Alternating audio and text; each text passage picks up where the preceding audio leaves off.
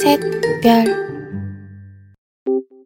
大家好，欢迎回来。眯眯眼错了吗？我是就算眯眯眼，每天都还是很认真醒着上班的眼科师医师。今天是我们的第一季第三集了哦。不知道现在大家正在做什么呢？不管你现在正在开车、正在慢跑，或者是刚起床刷刷牙，都希望今天的节目可以陪你度过一段愉快的时光哦。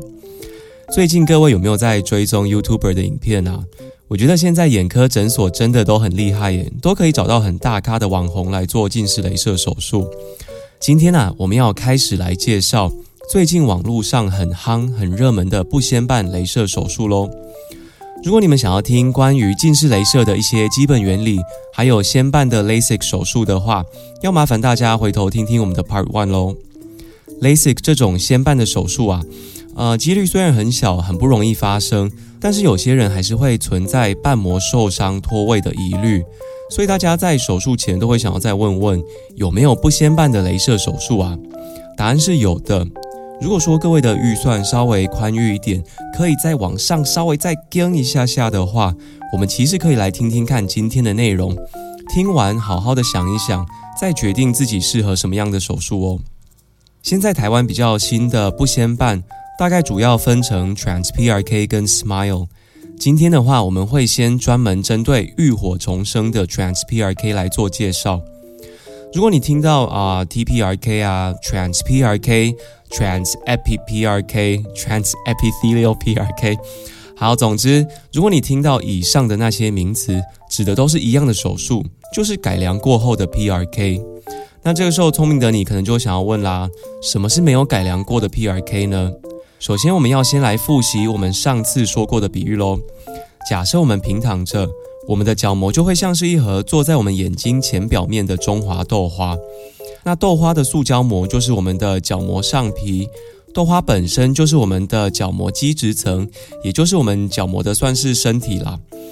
我们在改变度数的时候，目标是要修饰豆花的身体，也就是修饰角膜基质层。但是准分子镭射它没有办法隔着塑胶膜哦，也就是角膜的上皮来雕塑底下的豆花。那既然我们 PRK 已经说好，我们今天没有要先办啦，我们还是得要想一个方法，把上面的角膜上皮给移除掉。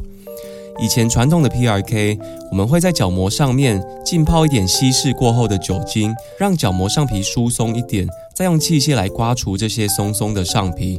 但是浸泡酒精的这个动作是会让病人比较疼痛不舒服的，不是非常的理想。那后来就有人想到啊，诶，我们为什么不要直接用这个准分子镭射把角膜上皮给移除掉呢？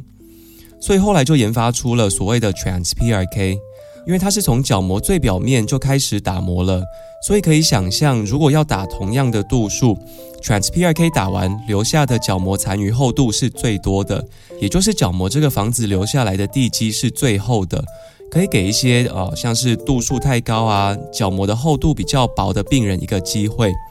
那也因为切削相对比较少的角膜神经，干眼的机会理论上也会相对的减少。那你如果想要了解的更仔细的话，其实现在市面上的 TransPRK 还分成了 Single Step 或者是 Two Step，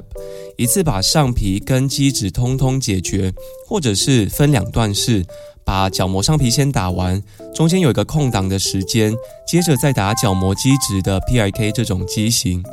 那如果是 two step 的话，因为中间会有一段等待机器的时间，在手术过程中空档的时间，可能就比较容易失去水分，有角膜变干变薄的状况，在打度数的时候，可能就会稍微有精准度的影响。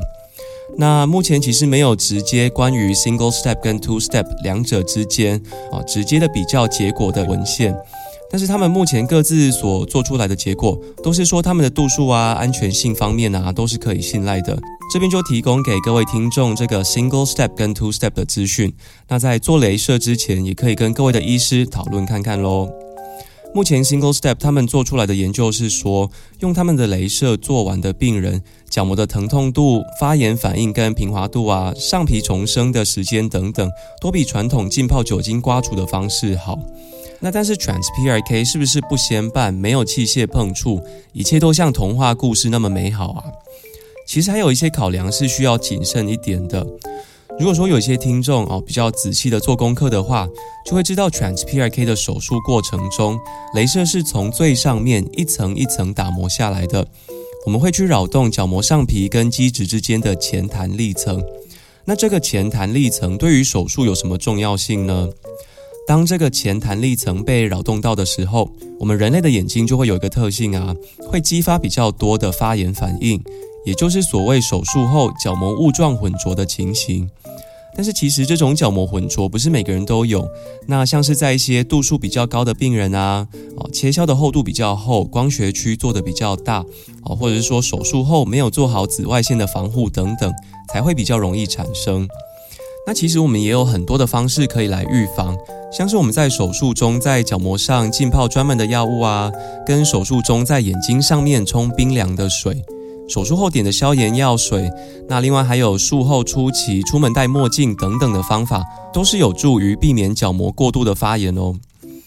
另外，Trans PRK 它还有一个特性，就是它的复原期会稍微比较长一些些。